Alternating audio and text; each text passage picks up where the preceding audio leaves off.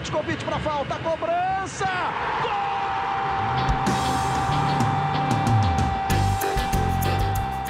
Está entrando no ar o podcast Sabe de quem? Do rubro negro, da nação, é o GE Flamengo. Você que se liga no GE, tá ligado aqui no GE Flamengo, podcast 100% pensado e dedicado a você, torcedor rubro-negro.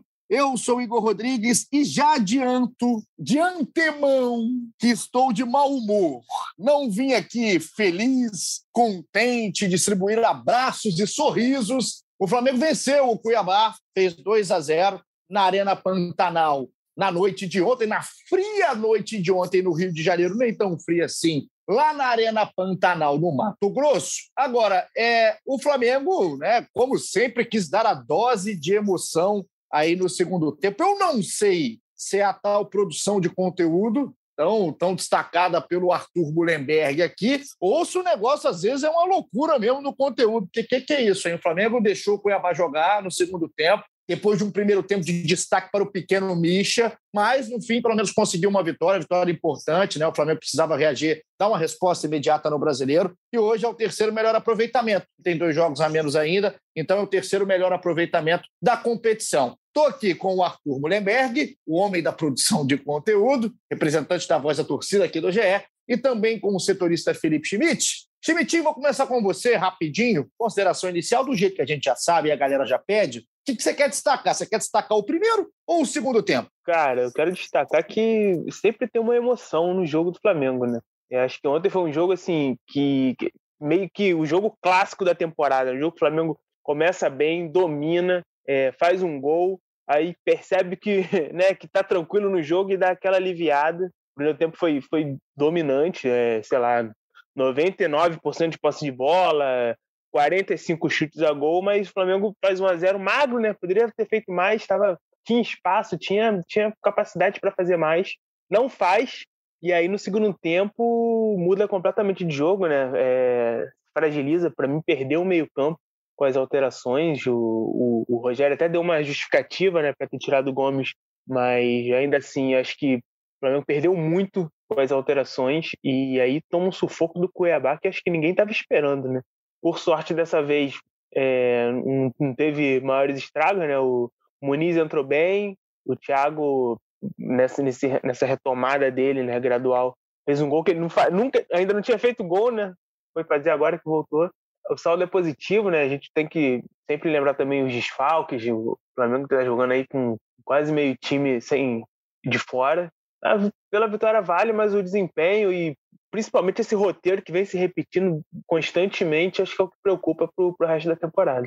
Falaremos e falaremos muito né, de todos os pontos que o Schmidt passou por aqui. Queria antes também o taco inicial de Arthur Mullenberg. Arthur, eu sempre temo pelo coração do torcedor no segundo tempo do Flamengo. Tá tudo bem aí, né? Check-up tá realizado. Como foi esse Flamengo e Cuiabá, principalmente na segunda etapa ontem?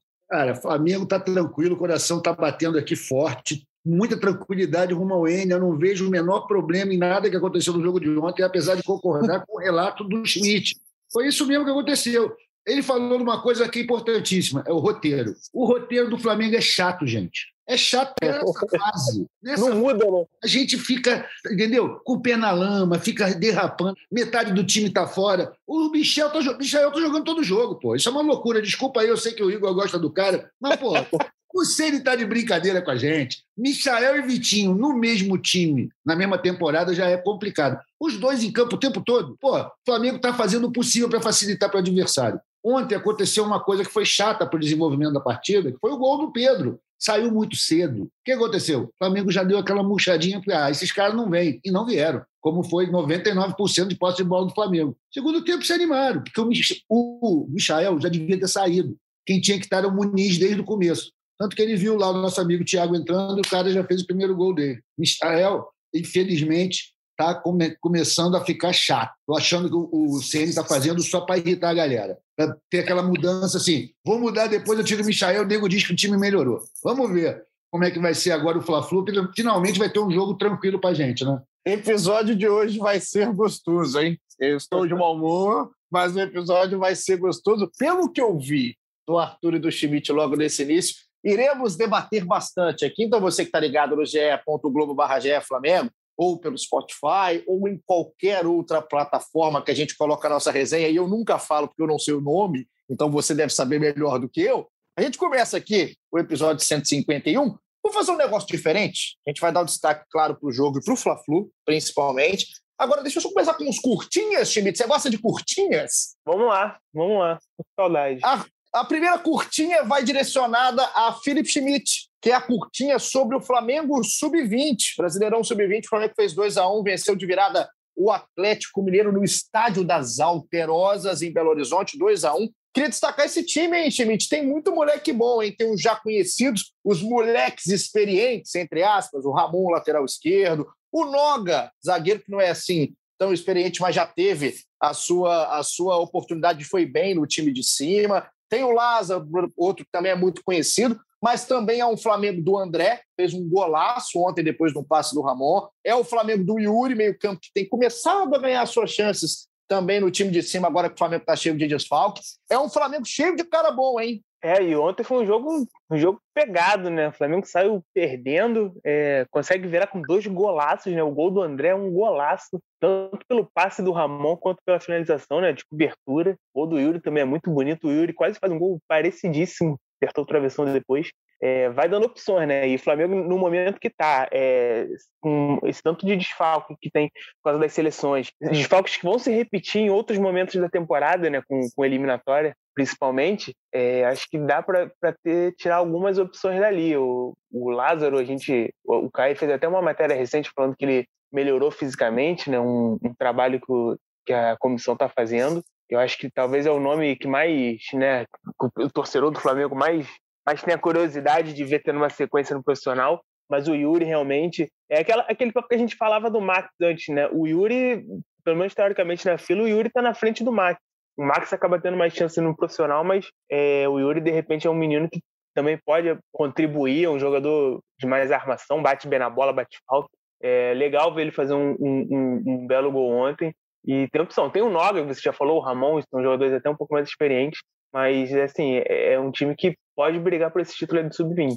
É, e tem outros caras também, o Daniel Cabral, por exemplo, também outro cara bem, bem trabalhado na base do Flamengo, mas o Noga vem me chamando muita atenção. Cara, ontem eu falava sobre o Noga, inclusive, em rede social, interagindo com a galera. É, é um moleque que, para mim. Tem dois meninos novos aí que são, são recém-chegados ao Flamengo, o pessoal tá falando muito bem, que é o Matheus Cunha, goleiro, uhum. do ano. O pessoal tá encantado com ele, assim, acha que em breve já tá no profissional, já brigando por vaga.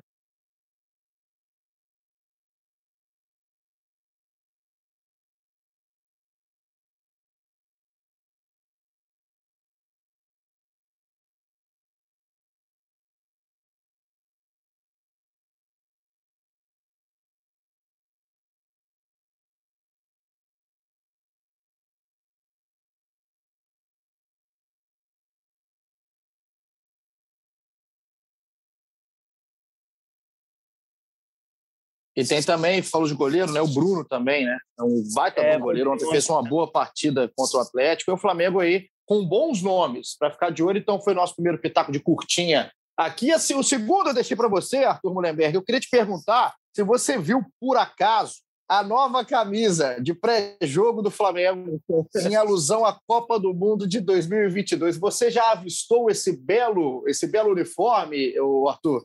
Infelizmente eu também sofri essa contusão ocular. Primeiro eu fiquei muito chocado, né? Porque eu falei, pô, não é possível que nego tenha inventado isso. Depois eu fui vendo que faz parte de uma linha que a Adidas está botando lá nos grandes clubes europeus, todos têm sua camuflada o problema todo é aquela questão da oportunidade, né, Igor e Schmidt? Os caras lançar uma camisa que faz uma qualquer evocação, por mais leve que seja, com o exército, hoje em dia, no Brasil, em que as Forças Armadas estão um filme tão queimado, é muito ruim tanto para o clube quanto para as Forças Armadas. E para a camisa, não tenho a menor dúvida que também é ruim. Agora, tem uma coisa na, na, na torcida do Flamengo, uma característica, enquanto consumidor, é que é o seguinte, cara bota na prateleira, nego compra. Então, pô, vai fazer o quê? Ô, Arthur, eu vou te falar uma coisa, tá? Eu vi primeiro nas redes sociais, né? Aquela, aquela, sempre aquela primeira imagem que você vê, e às vezes a camisa é bonita, não é esse caso, pelo amor de Deus, Aí você fala, cara, foram bem, né? Você já espera para ver se é verdade ou não. Essa, quando eu vi, eu falei, não, é sacanagem, é sacanagem. Aí fui no GE, né? Sempre o GE, saiu no GE. Se sair no GE, qualquer coisa sobre a minha família, eu acredito. Então, saiu no GE essa camisa, eu falei, é cara, é verdade. É, pode até não ser e vira, mas assim, eu vi a camisa. Aí eu falei, Santa Maria. Aí eu fui ler qual era a ideia da camisa. Aí tá aqui, ó, abre aspas. A ideia da Adidas, empresa que fornece o material esportivo ao Flamengo, é fazer uma referência à Copa do Mundo será disputada em dezembro de 2022 no Catar. Se a Copa do Mundo tiver essa roupagem, tal qual a camisa agora pré-jogo do Flamengo, pelo amor de Deus, que a Eurocopa não acabe. Então era só para mandar um abraço para quem resolveu desenhar a camisa do Flamengo. Outra, tem outra questão também, é, que o, o Arthur falou da, do Exército e tal, mas a alusão pela Copa do Mundo também é um timing péssimo, né? Porque o torcedor do Flamengo tá revoltado com a CBF, tá revoltado com a brasileira. Tudo né? errado o negócio, cara. Tudo errado. Horrível. Tem muito mal, né? Às vezes. É... A, Copa é só, a Copa é só em dezembro, né, cara? Tem tanto tempo ainda. Precipitar um pouco. Não, um negócio horrível. Então... Esse lance do, da linha de produção, né, cara, é uma coisa que a gente tem que entender. É. Dentro de uma escala aí gigante que é aplicada ao mundo inteiro. De repente, ah, os cinco grandes a gente vai fazer camuflada. Já era. Resolve isso é. lá no final da Alemanha e vem descendo a decisão. Não tem como mudar. Ó, não, mas ó, eu vou, eu vou convidar Você, o, ale... o alemão. não é obrigado a aceitar, né? Tem é, eu vou, eu vou convidar o alemão que desenhou isso aqui, porque ele não estava puro, não, hein? Tomou água tônica o alemão na hora que foi desenhar. Eu estou olhando a camisa, que coisa pavorosa. Ela vai ficando mais feia a cada olhada que eu dou na camisa. Então a gente acaba aqui o nosso curtias no nosso momento moda no GE Flamengo. Você que quer desenhar uma camisa melhor para o Flamengo, manda para gente qual seria a sua camisa pré-jogo, que não é essa horrível que a Adidas presenteou o Flamengo. Vamos começar a falar do jogo aqui. Flamengo 2 a 0 em cima do Cuiabá. Felipe Schmidt, já começamos a falar aqui no início, né, como é que foi o jogo, a ideia do jogo. Eu já vou direto para a polêmica aqui. Primeira coisa, escalação de Michael como titular, mais uma vez, jogou de novo, 100 minutos o Michael, né? A gente faz questão de cronometrar quanto tempo que o Michael tem em campo, foi quase isso, contando os acréscimos. Só que no primeiro tempo, eu vou aqui fazer um papel de advogado do pequeno Misha, e aí, quando eu faço isso, metade da audiência aqui já começa a rir, a outra metade me xinga. Mas o seguinte, ontem ele passou um óleo soia no corpo, não, estava mais ensaboado o nosso querido Michael. Teve um drible desconcertante que eu caí do sofá em cima do Jonathan Cafu. Era o Michael mais participativo, não era não, Schmidt? Vamos ter um pouquinho de calma ou não? Ele começou animado, ele começou animado, o cabelo também, quando, quando ele mete aquele cabelo, aquele gel no cabelo também, a gente sabe que ele vem, vem para dar trabalho. Ele começou bem, cara, participativo, deu aquele drible drible a física não permite no, no carinha do Cuiabá. É, assim, é um cara que corre muito, né? Recompõe toda hora. Tá? Teve uma hora que ele estava lá no, no, na bandeirinha de escanteio ajudando o Felipe Luiz. Mas com, com a bola no pé produ, produziu pouco de novo, né? Tem, um, tem uma jogada para mim que foi emblemática, que ele avança pela esquerda assim, com liberdade, o Bruno Henrique dá a opção do lado e ele dá um passe muito ruim, né? O passe que era para ser um pouco mais aberto vai para dentro. O é que o drible foi até bom, né, Schmidt? Ele tira bem o marcador e erra o passe. É, é assim, era uma jogada assim bem promissora, só que é um erro técnico ali, né? Tu vê que, que ele, ele vê o Bruno Henrique, ele quer dar no Bruno Henrique, mas ele erra e assim, é, é, é um pouco é um pouco o resumo do, do Michael, né? Muita disposição, muita correria, isso aí, isso aí a gente não, não, não tem como negar um futebol meio improvisado ali, né? Como foi aquele drible, mas que ainda vem produzindo pouco nesse Campeonato Brasileiro. É, é os, os canalhas vão dizer que ele não quis fazer aquilo ali no drible, né? Vocês são, vocês são ah, grandes traíras. Claro que ele acho, quis. Acho que o, o, nível, o nível de dificuldade era tão grande que ele até caiu também, né? Não, ele driblou ele, ele conseguiu driblar é. ele também. Assim, eu acho que só coisa só o Michael consegue fazer. A minha pergunta, Arthur, em cima do Michael, para a gente abrir até um pouco a discussão, é, o que te incomoda mais? Você falou do Vitinho e do Michael no, no início do, do, episódio aqui. É o Michael, tecnicamente, não entregar, e ele não vai entregar, ou o Vitinho, que é um cara que a gente às vezes espera que entregue, também não entregar. E às vezes nem só por questão técnica, mas a questão de entrega. Eu vejo o Michel entregar 100% mais do que o Vitinho, e o Vitinho é aquele jogo dele. Eu não estou falando que o Vitinho está de sacanagem, não. É simplesmente o estilo. É o jogo do Vitinho, um cara que ele tem uma temperatura mais baixa.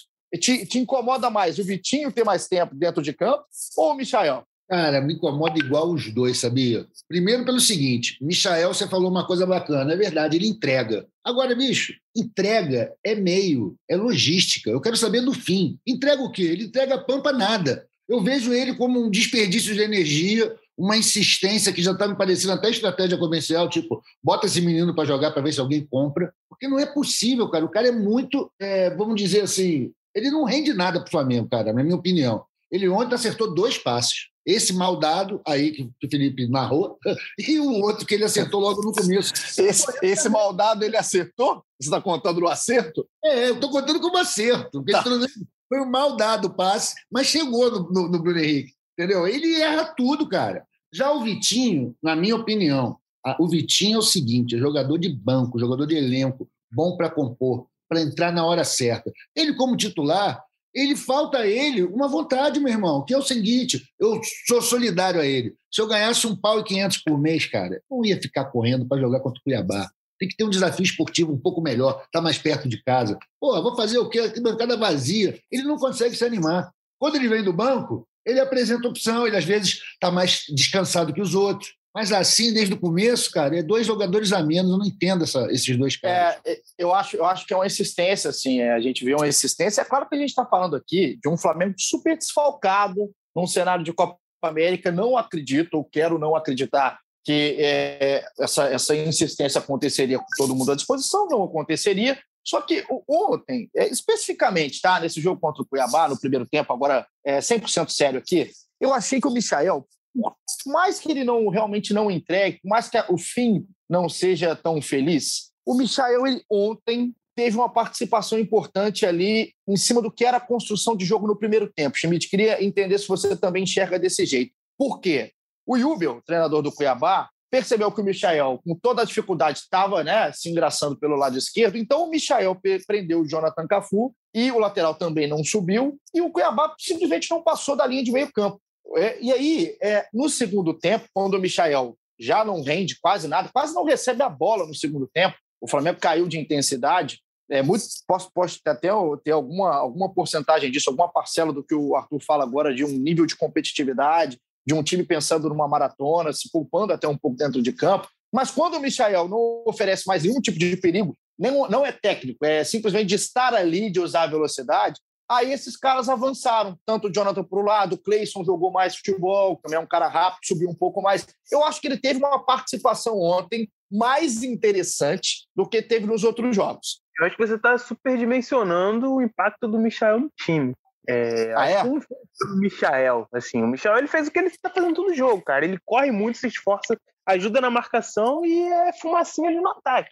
É, não acho que, que, o jogo do Flamengo mudou, deixou de mudar por causa dele, assim. Acho que, que é uma coisa que está acontecendo direto, assim. O Flamengo começa bem, domina o jogo, aí vai dando aquela leseira, 1 a 0 pô, jogo tranquilo, vamos total, total. É, aí, pô, aí os caras vêm no segundo tempo já, já um outro ritmo, aí o Flamengo toma aquele susto, demora para se ajeitar, quando se ajeita, né? É, eu acho que ontem foi isso, assim, o, o, Cuiabá ele volta melhor para o segundo tempo, o Flamengo não, não, não piorou, ou, ou tava bem e depois piorou exatamente por causa do Michael. Acho que é mais uma coisa mais coletiva mesmo. Eu acho que, eu acho que mais o problema maior foi meio campo mesmo, quando, quando perde o Gomes e o Diego. É, perdeu esse controle no meio campo, né, esse controle de jogo por ali tendo o, o Hugo Moura e o Thiago Maia, que é normal. Thiago, ótimo jogador, mas o menino tá voltando agora, não dá para esperar muito ainda dele. E o Hugo Moura é um cara mais de destruição, né? Então o jogo muda de figura ali. Eu acho que muito por essa, essas mudanças no meio-campo do Flamengo é perder um pouco de articulação, de, de, de, até de saber cozinhar o jogo sem, sem sofrer. É, como foi é, o primeiro o, tempo. O, o time, até, até para assinar o que você está falando embaixo, eu acredito que o, o jogo do Flamengo não estava bom no primeiro tempo por causa do Michel, não. É, isso aí eu acho que simplesmente ele foi um cara que prendeu um pouco mais o time do Cuiabá junto com esse meio-campo que funcionou demais. E aí, na segunda etapa, o, Schmidt já começou no assunto, Arthur, mas a gente tem que falar um pouco do, do, do Rogério, né? Começar a falar um pouco do Rogério em cima da questão do jogo. Por quê? O Diego sente, aos 11 minutos de jogo, aos 11 minutos do segundo tempo, ele é substituído, inclusive foi uma torção no joelho, né? Ele ia ser reavaliado hoje. Já foi, o Schmidt, ou é mais tarde? A gente está gravando isso aqui 1h25 da tarde. Ele vai ser avaliado hoje, ainda não teve nenhuma notícia oficial do Flamengo sobre isso, a gente está tá no aguardo aí, mas pelo que a gente está vendo, não é, não é nada, não é algo simples, né, no caso, né? É Sim. Realmente alguma coisa no joelho, agora é mais entender o, o, a extensão desse problema para até projetar quanto tempo ele fica fora e tal. Não, é, e a gente fica, a gente fica aqui na torcida pelo Diego, né? Que algumas vezes a gente já falou aqui, você gosta ou não do Diego, a gente tem ou não uma opinião sobre o Diego, mas é um cara super profissional e, além de tudo, ver qualquer jogador nessa, nessa situação, principalmente um cara como o Diego, não é nada bacana, então que é, não seja tão grave, né? Que seja algo que ele consiga se recuperar e voltar a ser útil, até porque é, é, é necessário para esse Flamengo de um rodízio, esse Flamengo com tantas com tantos desfalques ao longo da temporada, é necessário demais ter o Diego, uma liderança fora de campo também muito grande. Mas aí, Arthur, quando o Diego sai, né, por problema físico aos 11 minutos, o Rogério, não satisfeito em perder o Diego, ele também tira o Gomes. E aí entra o Hugo Moura e o Thiago Maia, como bem disse o Felipe Schmidt. Aí, na coletiva, e as coletivas do Rogério são qualquer coisa, o Rogério fala da questão né, de pensar no próximo jogo, pensar um pouco no Fla-Flu, que o, que o Gomes teria falado de cansaço ali no, no, no intervalo e tudo mais. Eu, o que eu falo aqui, eu não vou nem falar da questão é, só do Gomes, da questão só de uma saída de dois volantes, uma mexida, entrando um cara que muito tempo não, não jogava, e o Hugo Moura que é um outro estilo. Eu vou falar da, da questão de leitura do Rogério quando o adversário melhora. Porque, gente, pode acontecer. Começou o segundo tempo, o Cuiabá melhorou. Isso aí é, é um jogo de futebol. Os dois times vão se adaptando. O Yubel, treinador do Cuiabá, deu uma resposta, Arthur, no início do segundo tempo e o Cuiabá voltou de outra maneira. O que eu fico, às vezes, assim, ainda incomodado, ou pelo menos esperando uma evolução com o Rogério, é, é nessa quando alguém responde a ele. ele a, a, o direito à tréplica quase nunca existe. Né? O Rogério parece que toma o susto ali no início, mexe mal, porque eu não acho que o Gomes tinha que ficar 90 minutos em campo, mas podia ficar um pouco a mais. Não é possível que o Gomes estava extenuado a esse ponto, que ele não poderia ficar um pouco a mais, que estava ajudando na composição de meio campo, já que já tinha perdido o Diego. E o Rogério ele demora a fazer esse tipo de leitura. É, é o que eu meio que entendo quando vejo o jogo do Rogério. Quando precisa de uma resposta a algo que o treinador adversário fez, a resposta quase nunca vem. Cara, eu nunca tinha percebido isso, mas acho que você tem razão. Eu não estou conseguindo me lembrar aqui de nenhum momento em que o Rogério tenha levado um nó e desatado esse nó. Eu acho ele reativo pra caramba, mas eu não vejo ele como um cara que lê o jogo com essa velocidade, com essa sagacidade. A retórica dele na, na coletiva reflete um pouco esse tipo de coisa, né? Esse cara não, não reage, né, bicho? Eu acho ele meio, meio padrão nas respostas na, na coletiva. Às vezes não faz o menor sentido as respostas dele. E da mesma maneira, a gente não entendeu porque que ele tirou o João Gomes. Ele, pô, João Gomes, 20 anos, pai, cansado. E aí, cansado tô eu, pô. Já fumei dois cigarros hoje. Né? Não é o João Gomes, cara, jogando contra o Cuiabá. Eu não entendi aquilo e, e prejudicou o time. O cara fez, cresceu para cima da gente em cima dessas mudanças, lógico. O Hugo Moura também não é exatamente um grande talento, apesar de eu achar que está sendo legal voltar o Thiago Maia aos poucos. Ele ontem fez gol, foi bacana. E o Thiago Maia, cara, meio que está condenado a ser titular desse time, eu acho. Sinceramente, quando voltar a galera, quem vai sobrar aí, quem vai para o banco vai ser o Diego. Vamos ver o que vai acontecer, mas acho difícil o Thiago Maia em forma não jogar. É, eu, eu também, assim, pensando agora rápido, sem, sem é, pensar nada. Pensa todo mundo bem fisicamente, tá? Eu acho que o Diego, numa, numa normalidade, deveria ser Gomes e, e o Thiago Maia, o Arão voltando ali para frente, enfim. Mas eu acho que o Diego, é, dificilmente o Diego sai do time, se, pensando com a cabeça do Rogério. Se pois tiver 100%, é, né? A gente vê é. que ele é convencional, ele, ele, ele reluta em fazer as mudanças que às vezes são necessárias. Como, por exemplo, Jesus fez em 19. Botou o Diego no banco, pô. O nosso 10 foi para o banco e, e, contribuiu muito jogando ali de reserva. Né? Muito, muito. Não, o Diego vai ser importante titular, reserva. Eu acho que é até mais importante vindo do banco, fazer aquela discussão para a gente ver quando tiver todo mundo 100% realmente, voltando de seleção. E o que eu fico pensando, Schmidt, ontem eu fiquei pensando bastante nisso, assim, né? É um pouco sintomático, não, não quer dizer nada, tá? Não quer dizer nada, mas naqueles roteiros malditos, chatos que vocês falam que o Flamengo tem hora que tem, tem um roteiro bacana construído aí também, talvez um roteiro, né, um roteiro, um roteiro alternativo, que é quando o Gerson realmente sai, é oficialmente apresentado no Olympique de Marselha, a primeira vitória do Flamengo vem com um gol do Thiago Maia e uma assistência do Gomes, né? É o Flamengo numa era pós-Gerson, que vai ter que usar bastante, não só a garotada que vem da base, mas precisar do Thiago Maia. O Arthur, quando fala que o Thiago Maia vai ser titular, eu concordo. Fisicamente bem, com ritmo, tomara que não tenha nenhum problema novamente. O Thiago Maia tem tudo para herdar não só a camisa número 8, mas a posição e função do Gerson. É, lembrando que antes dele se machucar, ele estava muito bem, né? Era uma, uma cobrança in, é, intensa, assim, para ele ser titular no Flamengo. Na época, o Arão ainda era. Queriam barrar o Arão, exatamente. É, ainda, ainda não tinha, o Arão ainda não tinha virado zagueiro. Assim, ele vinha muito bem. Se ele recuperar, eu, eu acredito que vai, porque o, o, Thiago, ele, se você pegar o histórico dele, ele não tem histórico de lesão. Essa foi a primeira, praticamente a primeira lesão da carreira dele. E é um cara, assim, de muita força física, de, de muita saúde mesmo. Então, eu acredito que ele, a gente vê, né? Ele se recuperou bem antes do tempo previsto, né? Era 8 a 10 meses, ele volta em 7. Então, eu acho que ele vai recuperar a, a forma dele, vai jogar, e aí pô, com essa brecha do Gerson, para mim ele é titular fácil ali. É, aí tem que ver quem vai jogar com ele. Eu acho que também acho que o Diego não sai do time, mas fica Diego e Thiago Maia. E se não tiver reforço, né?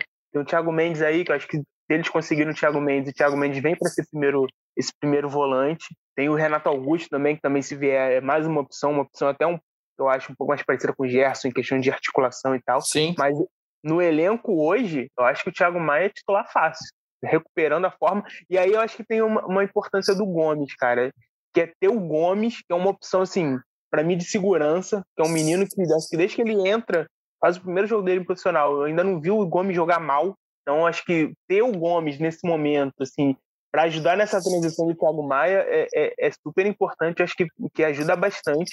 Vai ter que ver o Diego, né? A gente não sabe se confirmar a lesão do Diego aí fica, sei lá, duas, três semanas fora e realmente fica um pouco mais, mais complicado, porque aí teria o Gomes, o Thiago Maia ainda nesse processo gradual, que eu acho que ainda leva um tempinho, e o Hugo Moura, né? São três opções sem contar o Arão, de repente. De repente ele puxa o Arão para suprir aí essa ausência do Diego. Eu estava vendo, inclusive, né? A gente, quando vai ficar olhando, eu fico muito é, ligado em reação de rede social e tudo mais. Como que o Gomes é um moleque elogiado, né? Como que a torcida entende. Às vezes, não, o Gomes às vezes não faz nada espetacular, cara. É, não faz, ele, ele, não é nenhum gênio. Não acho que o Gomes é o jogador que a gente vai ficar aqui, ah, vamos fazer um episódio para o Gomes. Não acho que ele vai ser esse cara. Só que eu acho que ele é um cara útil pra caramba exatamente por isso. Assim, porque é um moleque que parece não ter vaidade, moleque que faz o que tem que fazer para o time. Ontem ele mostrou uma característica diferente, por exemplo, da do Gerson, ele estava no campo, né, no lugar do Gerson, vamos falar assim, na, na vaga deixada pelo Gerson, mas é um cara que estava pisando dentro da área, que deu a assistência, inclusive o Gerson não, né? O Gerson era um cara mais armador, mais articulador. Nessa pegada, Renato Augusto, que o, que o Felipe Schmidt sacou, acho que o Renato se bobear até um pouquinho mais além no campo do que o Gerson. O Gerson é um passinho atrás, com um chute mais de fora. O Renato talvez tenha um pouquinho mais de chegada, mas o Gomes não, cara. O Gomes é um cara que, sem ser genial, sem ser é, um fenômeno, não acho que ele é um fenômeno, mas é um moleque de muita personalidade, que entende o papel dele no time, por isso que vai tendo a galera o abraçando. Arthur, outro cara também, a gente está falando aqui em, personalidade, não dá para deixar de falar do Rodrigo Muniz, né? A gente já começar a pensar no Fla-Flu. O Rodrigo Muniz é, é banco, foi banco, né? Entrou no final. E eu estava vendo o pessoal do SofaScore lá no Twitter, um abraço para a rapaziada, com uma estatística bem bacana, cara, que o Muniz é o jogador que menos precisa de ações com a bola para participar de gol no Brasileirão. São seis jogos, dois titular, foram três gols, uma assistência, 67 minutos para participar de um gol. Então, é, é, é, um moleque que não, não é só a mídia, né? Ah, a mídia adora fazer jogador. O Muniz não parece isso, né, Arthur? Não, cara, o Muniz é matador. A gente percebe nele aqueles traços brocadores, né? de tocar pouco na bola e sempre resolver. Se coloca melhor que o, que o brocador, eu acho, em termos de colocação. É mais forte que o brocador também, ganha mais bola na disputa de corpo. Eu acho que o moleque é muito bom. Ontem mesmo, na minha, lá no meu Twitter, eu fiz uma enquete, cara. Quantos milhões de euros o Flamengo poderia recusar pelo, pelo Muniz? E o resultado, não vou procurar aqui agora, mas foi mais ou menos o seguinte: até 10 milhões de, de euros o Flamengo não deve vender é pela maioria lá do, da galera. Votaram umas 700 pessoas, mais ou menos. E 15 ah, tô vendo aqui, Arthur? Tô vendo aqui, em tempo real, você já me falou, eu procurei. Tá Opa. aqui, 10 milhões, 40% votaram em 10 milhões, até 10 milhões dá para recusar. É isso, cara. Então você vê que a torcida do Flamengo também tem uma puta noção econômica, né? qual, qual o valor desse cara. Esse cara tem que estar no nosso elenco, bicho, porque a gente está vendo que não adianta você ter dois grandes centroavantes. No final você não tem nenhum. Essa coisa da Olimpíada continua como um fantasma aí, nego tem. Pô, o Flamengo tem que ir na justiça para escalar o próprio jogador. Então a gente tem que ficar esperto, não devia abrir mão de ninguém. Voltando a um assunto lá da primeira curtinha que tu mandou, cara. Que golaço do 9 André ontem, pelo sim, amor de Deus. Sim, Pô, a fábrica de camisa 9 Flamengo, tá incrível isso. O moleque é bom. Golaço. E depois a jogada que ele mandou no pau foi incrível. O moleque é bom também. Eu não sabia que ele estava na frente do Max. E eu pergunto, por que esse moleque não está ali como opção, cara? É um é, eu, eu, vou te, eu vou te falar, né? O Schmidt também pode falar muito bem, assim. É, é muito. A questão do Max, única e exclusivamente a opção do Rogério.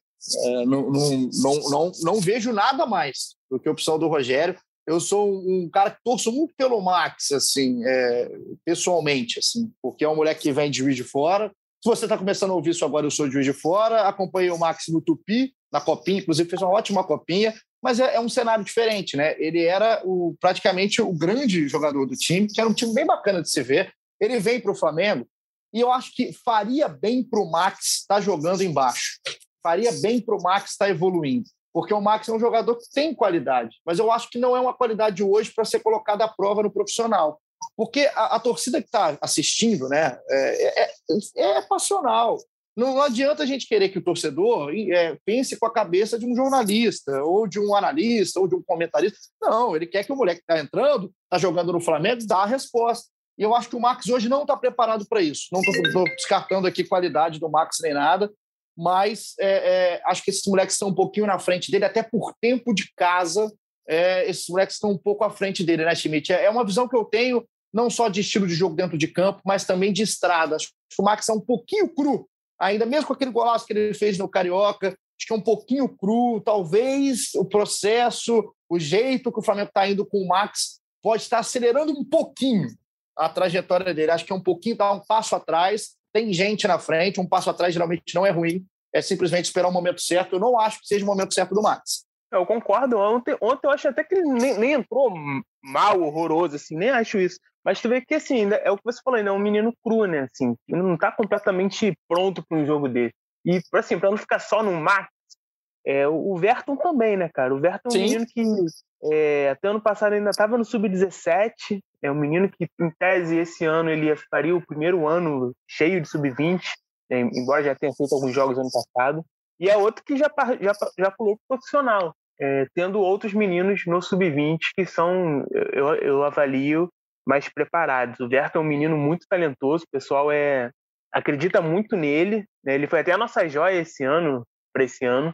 Mas eu acho que também é um menino que tem um, um, um processo a percorrer. E é o mesmo caso do Max. O Max, eu acho que de fato, assim, o Rogério Senna gosta muito dele, né? É desses meninos é o menino mais utilizado, mas realmente acho que dava para ter uma, um, um pouco mais de calma com ele o André, que o, que o Arthur falou, citou aí, que fez o golaço, o André é um pouco isso. O André, ele chegou ano passado do América, não fez nenhum grande ano de, de 2020 no Sub-20, foi um ano, assim, bem de adaptação, jogava até mais pelos lados do que como centroavante, é, tá passando por um processo de, né, de, de, de desenvolvimento, foi usado agora como centroavante e já, e já tu vê que já, já corpou mais, já tá com um pouco mais de corpo, e já tá tendo um rendimento melhor acho que esse, esse, cuidado que tiveram com o André, de repente, seria bom ter também com, com o Max e com o Verto. Mas aí eu acho que já é uma coisa do Rogério Senna, não é só a base, sabe? É uma decisão do, do Senna de puxar esses dois e aí. E, e, quando a gente quando a gente fala né aqui de futebol de base é, eu, eu, falo com muito cuidado assim é, sempre da base porque você pode queimar é, um jogador muito cedo se você vai ou você também pode fritar um jogador muito cedo é o caso que pode acontecer tanto com o Rodrigo Muniz quanto com o Max. Então, quando um cara sobe da base, eu tenho três vezes mais paciência. Assim, se ele está bem, se ele está mal, de não exaltar e também não colocar no limbo. E tem caras que eu acho que, que tem que trabalhar um pouco mais, Arthur, sabe, na base. Mas porque é quando sobe. Todo treinador diga lá, diga lá. peixe dele. Todo treinador tem o peixe, né? Gosta mais desse, puxa um, puxa outro. O Jesus deve ter feito o mesmo também, né? Então, mas aí, aí eu ia. Exata, está exatamente isso. Porque a, a, o teste que você faz na base, às vezes, tu, todo cara que você sobe é um teste. São raros os caras que já são fenômenos na base. São raros os Vinícius. São muito raros. Assim, é o caso de um Vinícius Júnior, um Reinier. É, é, é, muito sintomático quando esses caras aparecem. Isso quase aconteceu com o Lázaro, que era o cara que o Jesus puxava, que o Jesus gostava. O Jesus chegou, inclusive, a colocar o Lázaro, né, Timite, é, entre os profissionais para serem usados, mas no ano que ele saiu, e o Lázaro é. teve uma infelicidade de uma lesão também, né, que, que atrapalhou. Então, o Lázaro, ele estava nesse caminho. Mas por que, que eu acho que caras como o Lázaro deveriam estar na frente de caras como o Max? Porque o Lázaro, talvez, ele não esteja pronto assim como o Max, mas ele vem numa trajetória de, de tanta vitória, de tantos números na base, que ele praticamente aproveitou tudo que, tudo que ele tinha que aproveitar ali. E faria mais sentido para o Max, para o Lázaro, perdão, aproveitar agora um novo momento. Não estou falando que ah, o Lázaro é titular do Flamengo, é nível Vinícius, é nível Renier. Não acho. Mas eu acho que o Lázaro, com o poder técnico que ele tem, com a qualidade que ele tem, ele tem mais a se provar no profissional logo de cara do que o Max. Acho que o Max precisa de uma trajetória maior na base, ter um pouco mais de cancha na base para aí sim ser aproveitado. É, é essa a diferença, sabe, Arthur? Às vezes os caras têm o peixe, mas o peixe tem que estar pronto para comer, né? Porque se é você verdade. tiver peixe cru, aí não adianta. Peixe cru. Então, vacina do Ceni, né, cara? Hoje a gente não tem nenhum defensor do cenismo aqui, mas, pô, mais um vacilo do Rogério, então, não está olhando aí a hierarquia, quem está na vez mesmo. Às vezes o cara com isso daí até desanima o cara que está tá embaixo, né? E isso são opções, né? Assim, é, é, é, quando a gente fala da base. É, não é que a gente sabe mais de base do que o departamento. Aliás, o departamento de base do Flamengo é uma das coisas que tem funcionado há mais tempo no clube. É, desde que teve a reformulação com o Carlos Noval, lá em 2012 ainda. Depois era da Patrícia Amorim.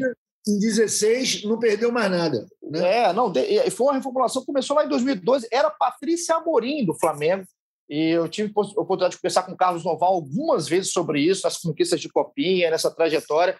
É, é, um departamento que funciona e funciona muito. A gente aqui, do lado de cá, a gente tem a missão de analisar e avaliar. É, é uma opinião. E, na minha opinião, eu acho que o, o, Lázaro hoje estaria na frente de uma galera. E outros caras, tá? Estou falando do Lázaro aqui, mas o Yuri é o nome que citou aí o Felipe Schmidt. É, é, são opções, são escolhas, e a gente aqui avalia se certas ou erradas. O que eu quero que você avalie, Felipe Schmidt, agora, é esse Fla-Flu, cara, que tá vindo por aí. Fla-Flu no domingo, 4 horas da tarde. Qual que é a expectativa do Flamengo para esse Fla-Flu? O Rogério deixou claro que está pensando no jogo de domingo, no jogo do fim de semana, ontem já na metade do jogo contra o Cuiabá. Então, o que, a gente espera desse pensamento? O próprio fato dele ter poupado o Diego Alves já mostra que, que o Flamengo estava preocupado com essa sequência. Não só contra o Fluminense, depois tem o Atlético Mineiro fora, em Belo Horizonte, então são dois jogos muito difíceis. E são os dois últimos, provavelmente, até a volta do. Não, acho que vai ter mais um, né? De, até a volta do pessoal da Copa América.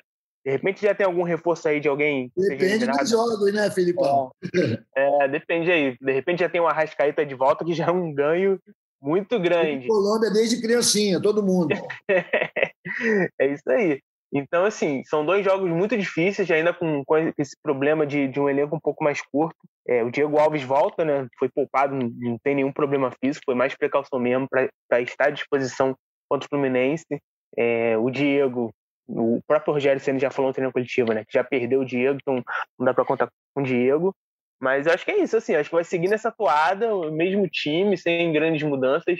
Acho que o Diego era o cara para ser poupado contra o Fluminense já. O Rogério até fala um pouco disso na coletiva.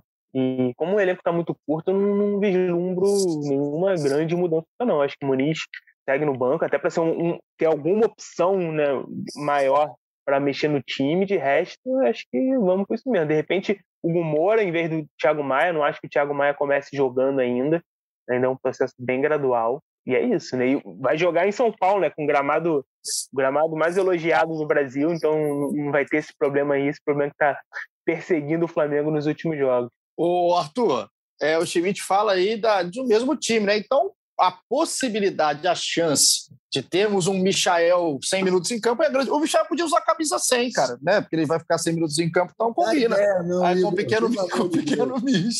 Não dá ideia, é, não, pô. Duvido, que, duvido ele, ele sair. Duvido. É, agora, ele... mais uma vez, o Flamengo vai entrar com um a menos, cara, porque o Fluminense, eu vejo o Fluminense como um time forte. Acho assim, entre os candidatos ao vice-campeonato brasileiro, ele está bem colocado. Então, vejo o Fluminense como uma ameaça ao Flamengo e sabendo que tem o Michel ali, Michael ali, pô, os caras vão jogar por aquele lado. Enfim, vamos para. Quem sabe num bom gramado, a gente não viu o Flamengo jogar num bom gramado ainda, né? Vai ser a primeira vez. Talvez o jogo do, do, do, do, do Flamengo possa florescer, aparecer mais, um toque de bola, alguma coisa assim. Vamos ver. Que... O último jogo, último jogo lá foi 5x1, né? No Corinthians, né? Tem, tem tá. isso aí. Então, mas estavam todas as feras, né? Tava o time de arte. É, tava todo mundo, é. Tava todo mundo. Eu, jogo com... É, exatamente. Eu ia falar o jogo de Domenic Torrent, um cara que às vezes tem de Arthur, que eu tô dormindo, eu sonho com o Domi ainda. Domi é um cara que está tá presente nos meus pensamentos. Eu não sei se isso é bom de falar, não. É, mas pô, o Domi... o Domi era legal e, o, e os assistentes dele eram muito bons também. Os Eles dois, é. Muito bom. Parecia o Harry Potter, um, o Horde Grois, o outro que era não sei o quê. Parecia um pouco né, cantor, surfista. A galera é maneira, era legal. Com o Domi, o Domi parece um pouco meu pai, cara. Então, o Domi, eu tenho uma relação muito carinho com o, o Domenic Torrent. Então, para a gente chegar aqui na nossa, na nossa, na nossa reta final do episódio 151, lembrando que tem Copa América. O Brasil joga hoje, hoje é sexta? É, o Brasil joga hoje contra o Chile. E a gente, eu, eu pelo menos, estou torcendo para a seleção brasileira, claro. Mas, então, ou volta o Isla, ou volta Gabriel e Everton Ribeiro, caso o Brasil tropece. Eu, pelo menos eu torço para que o Brasil não tropece, para a galera do Flamengo, que não está nem eu aí. Acho, eu acho que o Arthur vai torcer para o Chile. É lógico, pra... pô. Não ah, só volta ah, Gabriel e Everton, como mantém o Isla mais uma semana volta tá aí. aí. É por isso que o torcedor está aqui, né? Porque o torcedor sabia tem uma galera que está ali aí de Arthur Mullenberg. E amanhã, no sábado, tem Uruguai e Colômbia. Já estamos todos na torcida pela Colômbia. Essa sim eu vou torcer, vou comprar bandeira. Vamos que vamos. É, não. Vou comprar bandeira, camisa, vou tomar água tônica assistindo esse jogo, que é amanhã, às 7 horas da tarde, no Mané Garrincha. Chegamos aqui na nossa reta final, considerações finais suas, Felipe Schmidt. Muito obrigado pela companhia de sempre. Cara, eu queria voltar a falar da camisa. Fala, pode falar. Eu fui apurar para ver se era verdade. É. Eu conversando com o pessoal, só perguntando. Eu perguntei para um, um, cidadão do Flamengo, eu falei, é verdade, cara? Por incrível que pareça, é. Então, assim, é muito bom, né?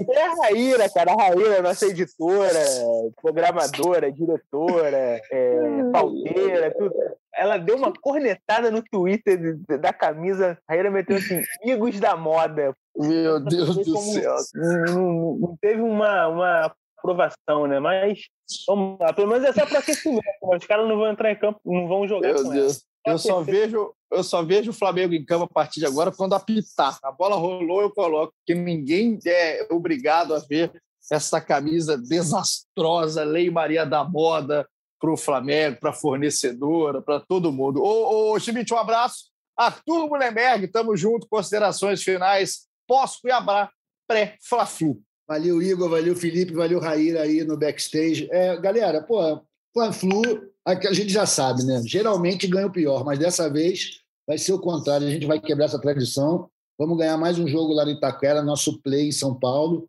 Ponta Feia da Dutra, a nossa casa. Fluminense, infelizmente, cara, vai começar a sua luta pelo, pelo fugir do rebaixamento. É o que a gente espera aí para os nossos co-irmãos no Rio de Janeiro. Aliás, só tem ele jogando a Série A, né? Coitado do Fluminense. Vai ter que cumprir esse papel. Vamos que vamos. Muita esperança de que o Rogério vai encontrar uma solução para deixar Michael no banco no, no domingo. Coitado, vocês querem me quebrar com essa camisa no final. Eu fui dar uma olhada na camisa de novo. Pelo amor de Deus, um abraço para Felipe Schmidt, para Arthur Mullenberg, para todo mundo que ficou ligado com a gente aqui no episódio 151. Muito obrigado. A gente volta, então, o jogo é domingo. A gente volta na segunda-feira com tudo de Fla-Flu, Semana do Flamengo. Se sair mais camisa, a gente fala. Aqui a gente fala de tudo, é moda, é futebol, se é culinária também. Manda uma receita pra gente. Tamo junto, hein? Um abraço e até a próxima.